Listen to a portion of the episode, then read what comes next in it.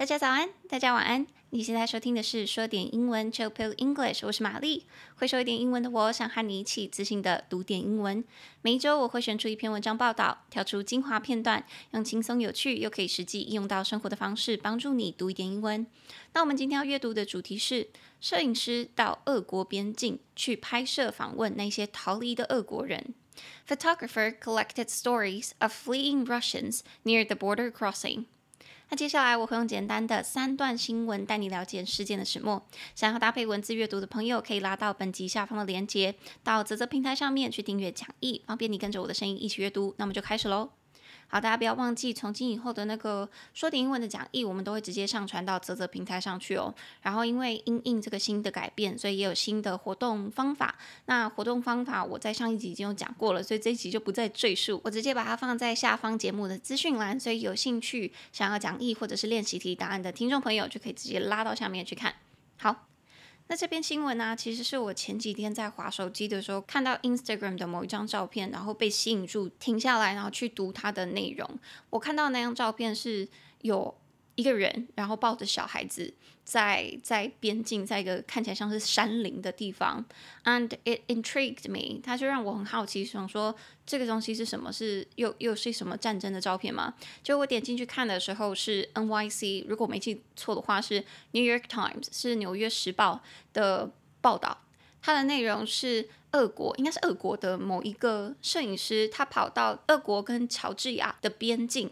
他去访问那一些想要逃离俄国的人，以及拍摄他们的肖像画，去访问他们的心境啊，为什么要逃离啊，以及他们现在面临的状况等等等。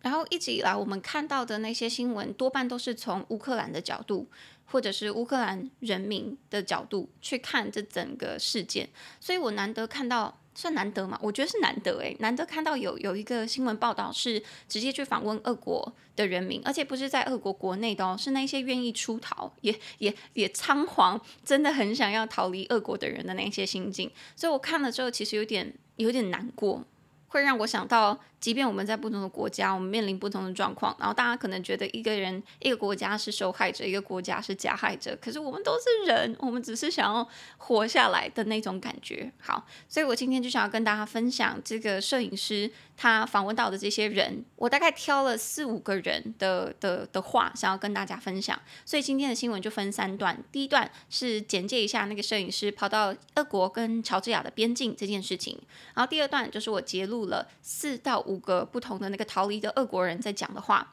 第三段是我看这一篇新闻报道下方有一些人的留言，那他们留言其实蛮凶的哦。大部分的人其实都是在骂这些人，就是为什么要出逃，或者是那当初那个俄国在打乌克兰的时候啊，你怎么不帮忙？现在自己要上战场了就孬了，是不是？等等等，我觉得都蛮有趣的，可以让大家多听听看不同角度的看法。OK，好，那我们就直接来看哦。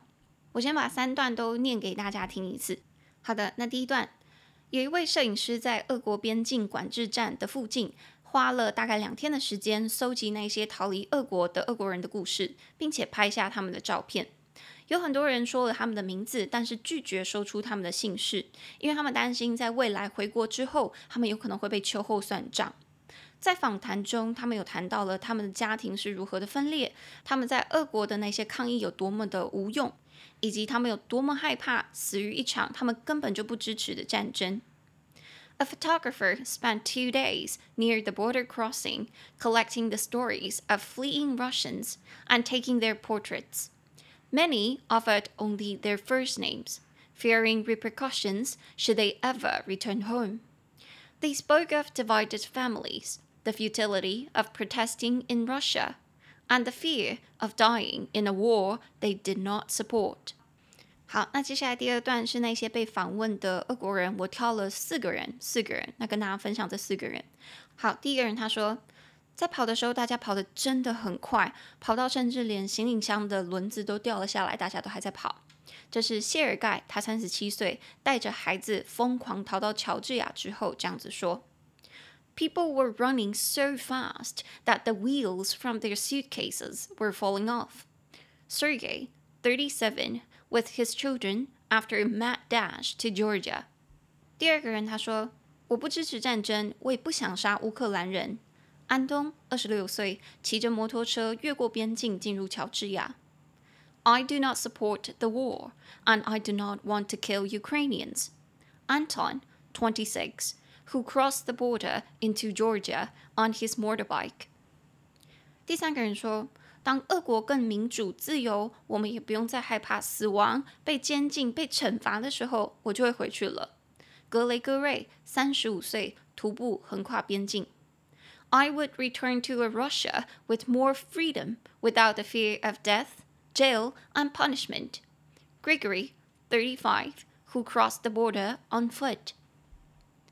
最后一个，第四个人。每个俄国家庭都有一个支持战争的人，也都有一个反对战争的人。弗罗迪米尔，三十一岁，来自圣彼得堡的地质学家。Every Russian family has someone who supports the war and someone who's against it. Vladimir, thirty-one, a geologist from Saint Petersburg. 好，这个是那个摄影师访问逃离的俄国人的内容。那接下来我也截录了三句是访问下方的留言，大家可以先先听听看。好，第一句，他们不是因为战争而被迫逃难，他们只是因为不想上战场打仗才逃走的，好吗？They fled from mobilization, not from war。第二句。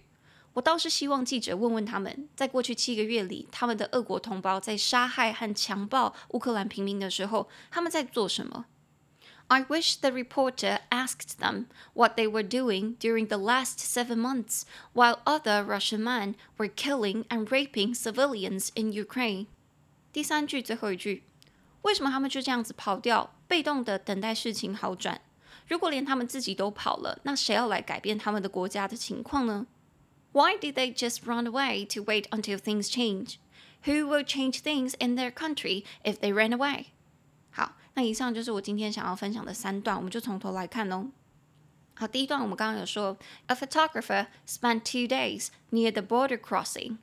有一位摄影师，他花了两天在那个边境管制站附近，collecting the stories of fleeing Russians。他在收集那些故事，是那些逃离的俄国人的故事。 And taking their portraits，然后也拍下他们的照片。那其实很值得一提的是，在那个照片里面啊，那个访问里面，有一些人是愿意被拍正面，但是其中也大概有一半的人，他们只被拍到你知道局部，可能手啊或脚啊或背面，因为他们不想露脸。与其说不想，不如说他们不敢。就像我们刚刚说的，其实下一句就有说了，我直接念给大家听好了。Many offered only their first names，很多人只提供了他们的第一个名字，也就是说他们的名字，而不是姓。Fearing repercussions，他们害怕会有后果、有影响，会秋后算账。Should they ever return home？如果他们以后回家的话，They spoke of divided families。他们在访问里面就提到他们的家庭分裂的家庭。The futility of protesting in Russia，在俄国里面抗议的无用性就是有多没有用。And the fear of dying in a war。 以及害怕死于一场战争，They did not support。他们甚至根本就不支持，不想打这场战争。好，所以光是看完第一段，大家有没有觉得，其实很多俄国的人，他们也是 没有办法的，你知道吗？我我觉得看这一段啊，It reminds me of China。它让我想到中国人，我觉得很多时候，其实很多事情是我们没有办法控制的。尤其身为一个 civilian，身为一个小棋子，身为一个小人、小小人、小人民，我会觉得很多决定真的是上层在决定的。然后很多人也有出去抗议，They went out, they protested on the street, but it's useless. 但是却没有用，因为有更多的人以及更高层的人就会把这件事情压下来，或者是因此你就会进了监狱。然后他刚刚也有提到，他们的很多家庭里面是变得很分裂，the divided families，the divided families 被分裂的家庭。那是为什么分裂呢？其实我们刚刚在那个其中一个俄国人的访问里面就有听到说，每个俄国的家庭里面都有一个支持战争的人跟反对战争的人嘛。这就是为什么 they are divided。They are divided，他们被分裂，因为那个政治立场不一样，有点像是在台湾家庭里面，可能一个家族里面有人会支持蓝，有人会支持绿，有人支持白，什么之类的。然后大家如果不理性沟通，或者是就是平和的去讨论的话，那很容易就被分裂。我记得那个时候分裂最严重的时候，是不是前两年那个韩国瑜的时候？哈，好，我们就先不说这个了，因为我也有一些学生就跑来跟我讲说，他们的家庭这样子，因此谁跟谁就不讲话，等等等。好，anyways，我们今天是在讲俄国，所以我们就回来看。好，那所以我们刚刚就有说，这个摄影师他就在俄国的边境管制站，他花了两天的时间去搜集这些故事。所以那个边境管制站，他就说是 border crossing，border crossing。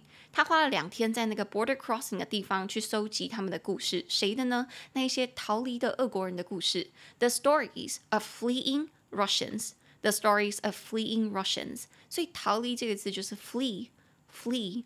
这个字我们平常听到的话，可能是会是在新闻文章里面，你听到可能有人在国内犯了罪之后，他不想在国内被判罪，那他可能就会 flee the country，flee the country，逃出国，或者是有人可能那个犯了罪，然后不想被抓到，但是他又没有钱逃出国，他就逃进深山里，they flee to the mountains，flee to the mountains，all right。在这一句的话，我们就是说，这个摄影师在边境管制站那边花了两天的时间，收集这个逃离的俄国人的故事。A photographer spent two days near the border crossing, collecting the stories of fleeing Russians. 那很多人就提供他们名字，但是不要提供姓，他们拒绝提供姓。Many offered only their first names，因为他们害怕可能会有后果，会被秋后算账。Fearing repercussions should they ever return home，所以这边这个字比较难啦。这个后果大家可以听听看就好了，叫做 repercussion。repercussion 这是后果，影响你做什么事情引发的后续效果。这样好，那在那个访问里面，他们就有提到很多事情。They spoke of lots of things. They spoke of lots of things，像是有三个，第一个分裂的家庭。Divided families, divided families，还有在俄国抗议有多么无用，the futility of protesting in Russia, the futility of protesting in Russia，所以 futility 其实就是没有用、无用性。Protesting in Russia，在俄国里面抗争，在俄国里面抗议，以及最后一个， 他们有讨论到他们有多害怕死于一场他们根本就不支持的战争，and the fear of dying in a war they did not support。好所以其实这一段就大概直接算是简略的总结了那个他访问的人的内容啦。那他访问的人讲的那一些话，我们就在下一集继续说。Alright，所以想要听下一集的朋友就帮我点到下一集喽。I'll see you later. Bye.